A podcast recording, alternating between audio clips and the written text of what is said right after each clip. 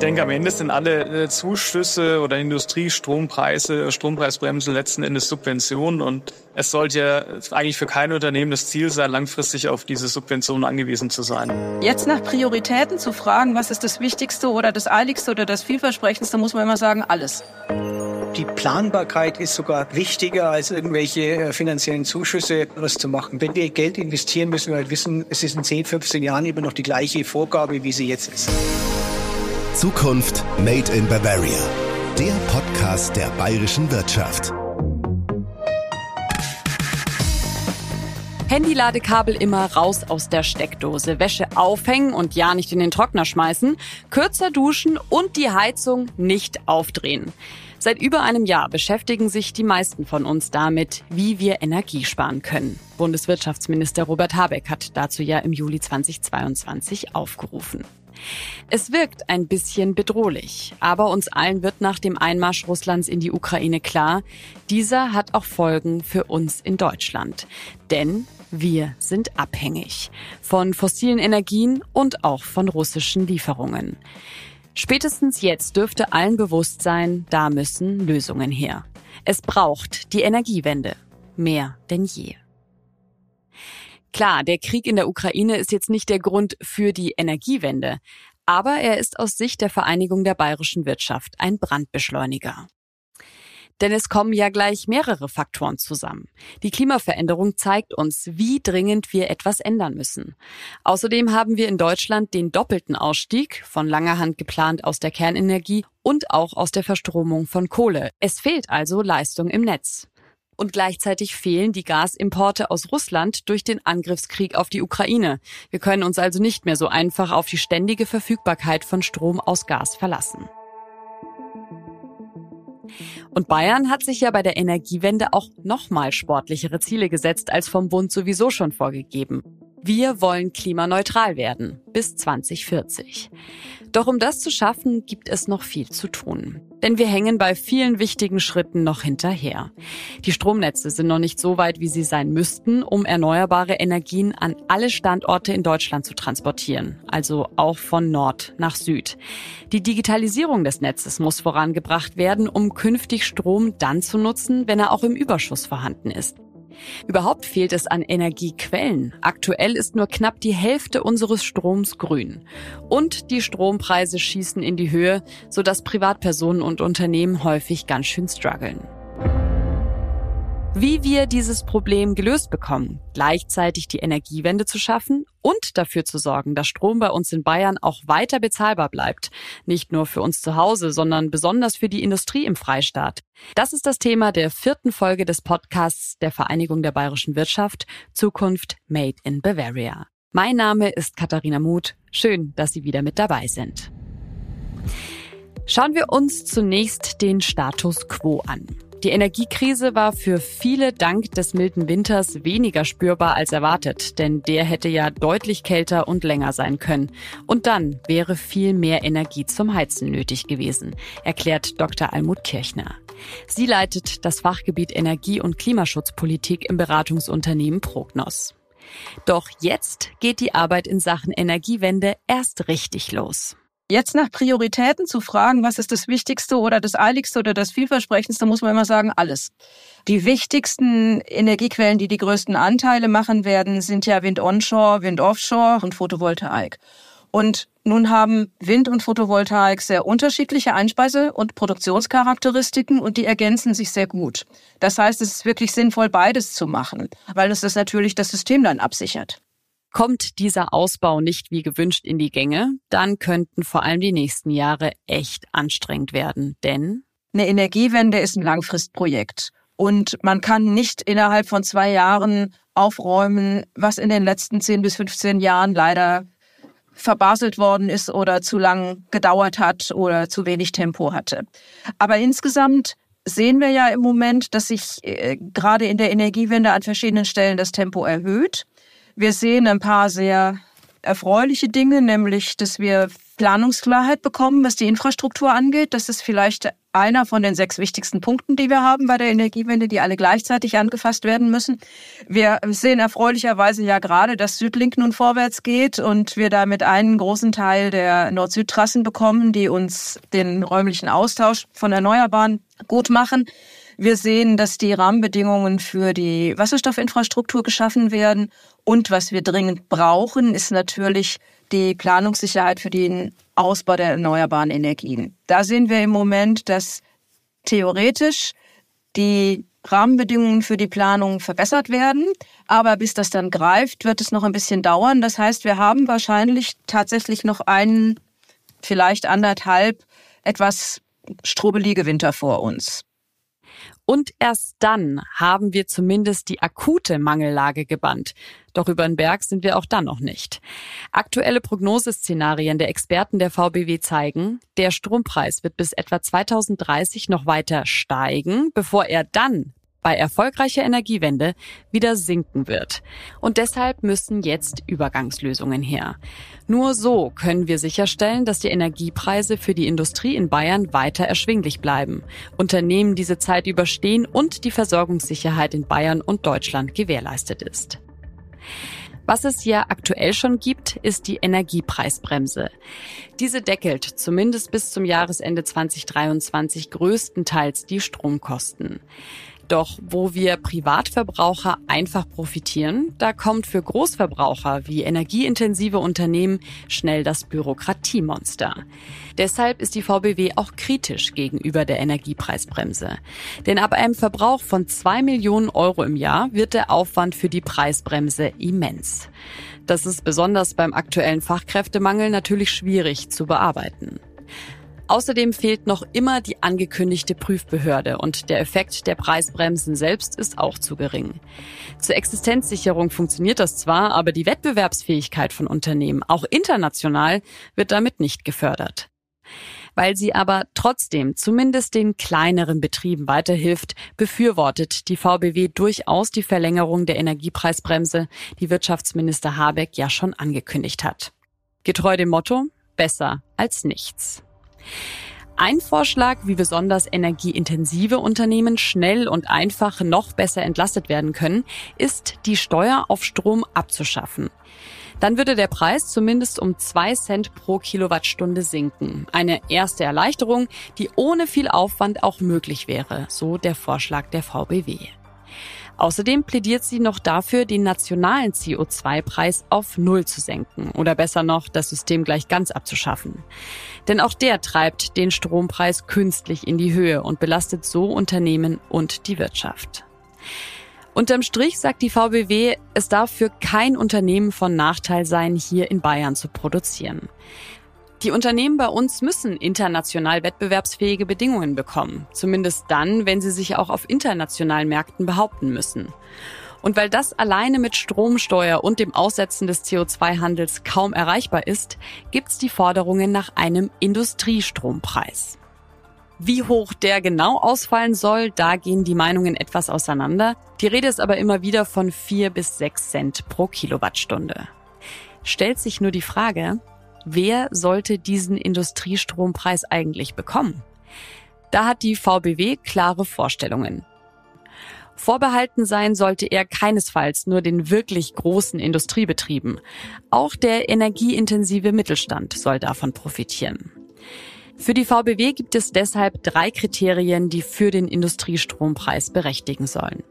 Erstens, der Grad der Belastung der Strompreise orientiert sich am Gesamtergebnis des Unternehmens. Es geht also nicht darum, fixe Verbrauchsgrenzen zu definieren.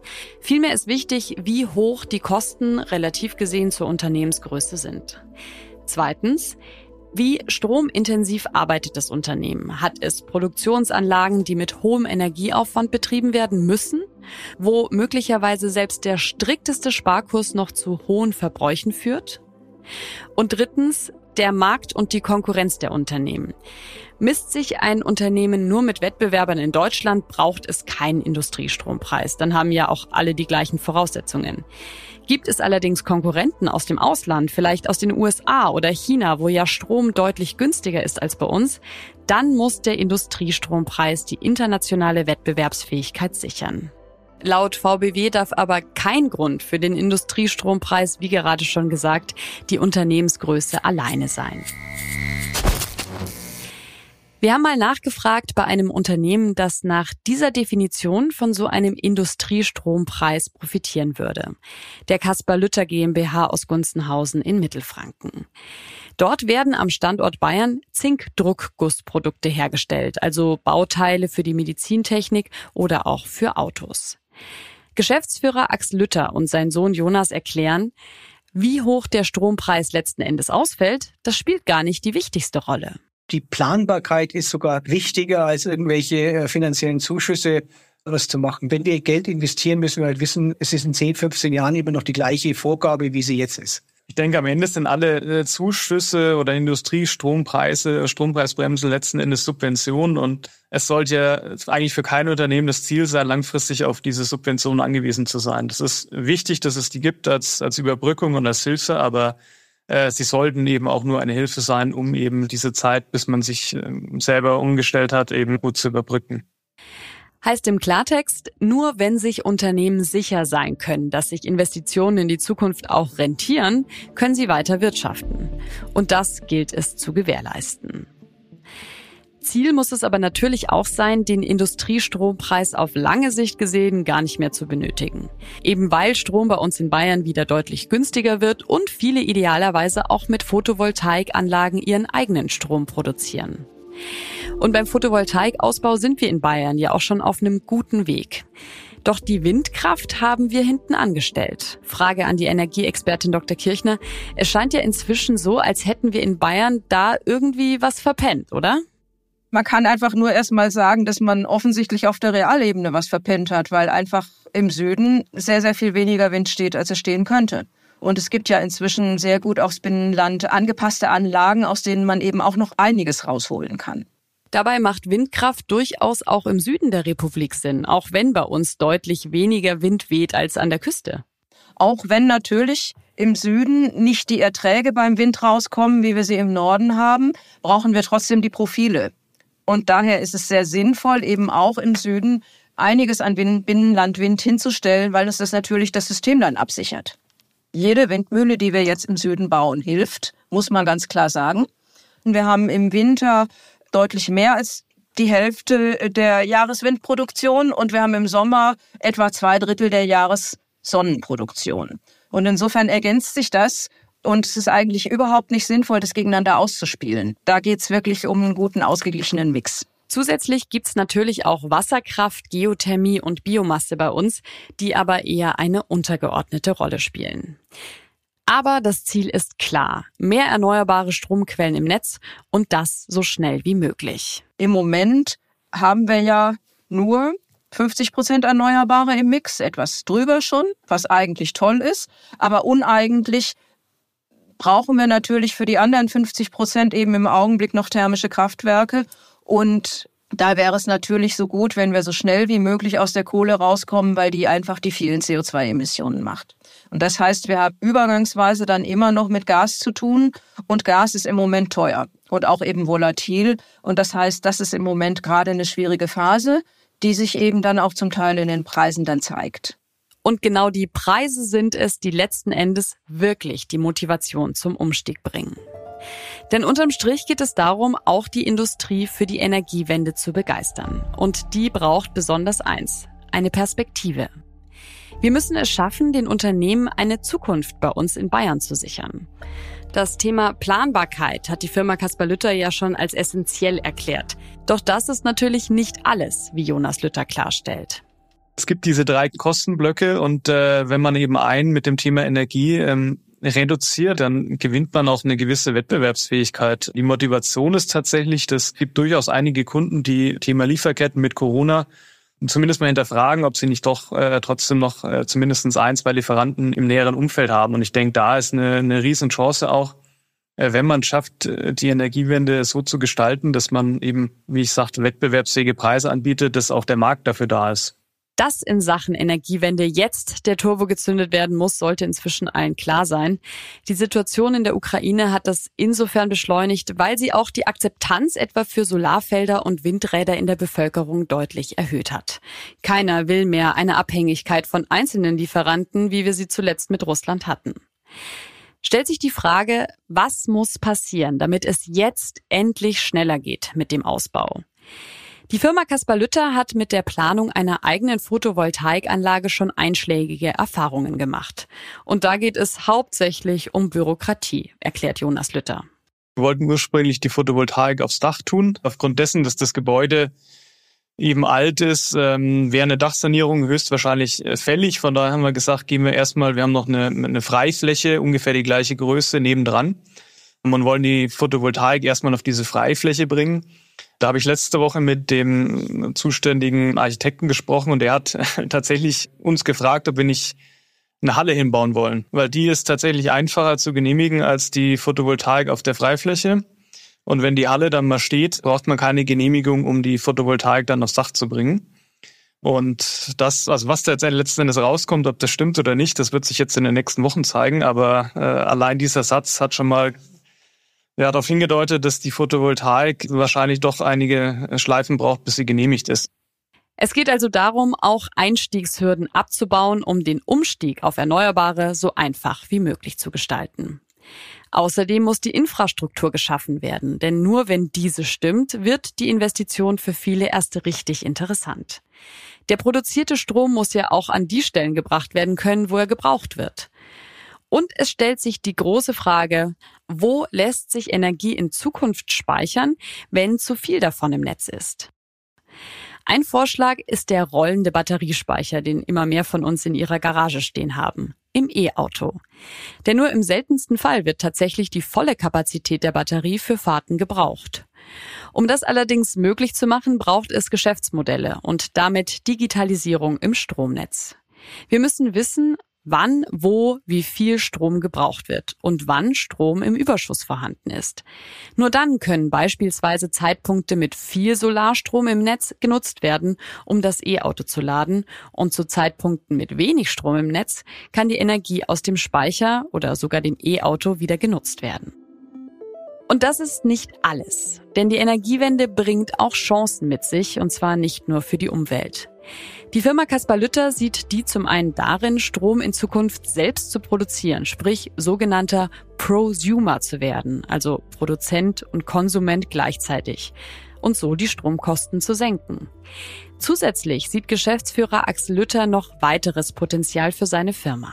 Was sicherlich eine ganz äh, Möglichkeit ist, dass es vielleicht durch diese ganze Energiewende neue Kundenkreise gibt, äh, neue, die den Bedarf an Zickdruckers haben, die dann das einsetzen und dass wir dann ganz neue äh, Branchen sich auftun, die wir dann wiederum als, als äh, Kunden zum Beispiel gewinnen können.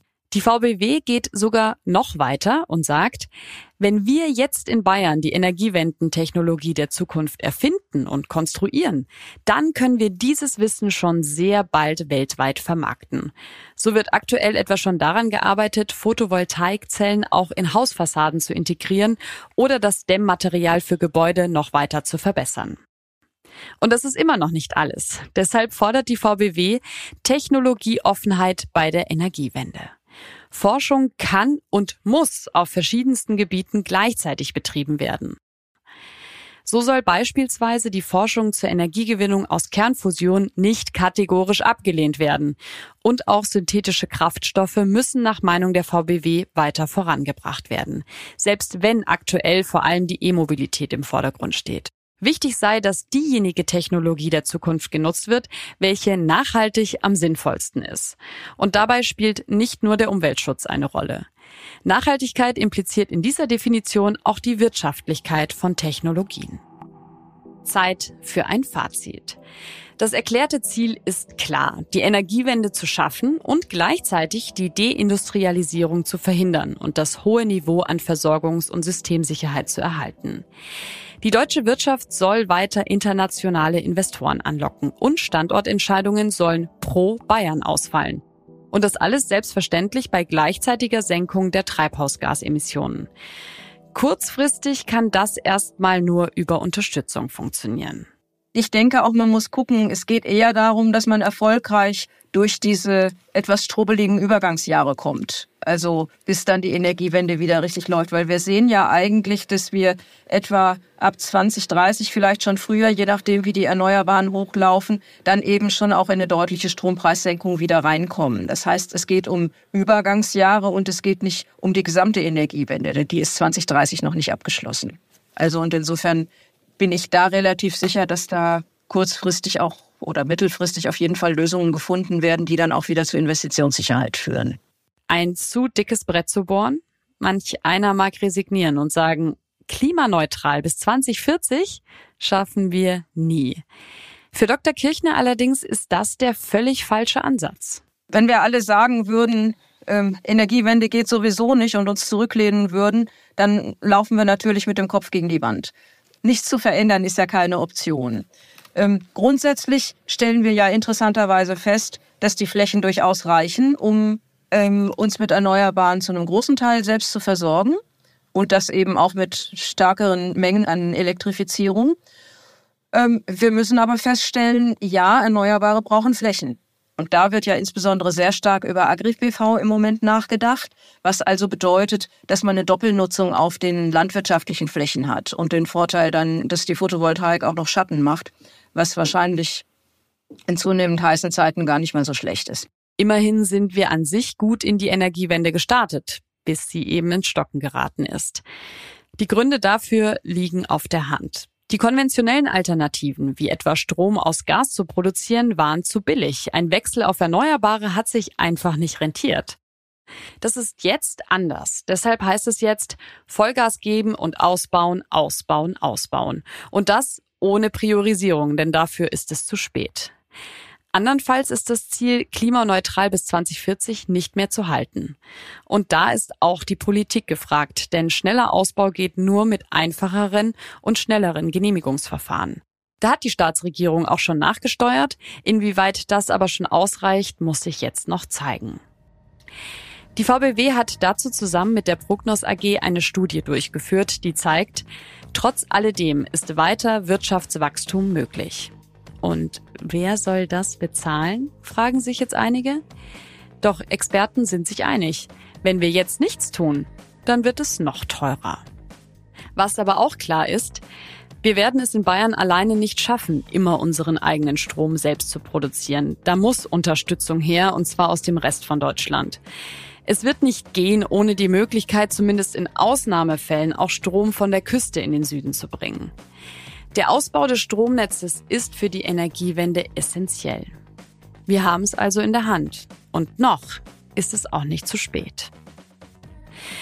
Ja, und pünktlich zum Start ins neue Schuljahr gehen wir hier bald der Frage nach, wann wird eigentlich der Grundstein für die Berufswahl gelegt? Wie können die Schülerinnen und Schüler hier in Bayern dabei am besten unterstützt werden, damit es zu weniger Ausbildungs- und Studienabbrüchen kommt und sind wir bei unserer Berufswahl wirklich frei?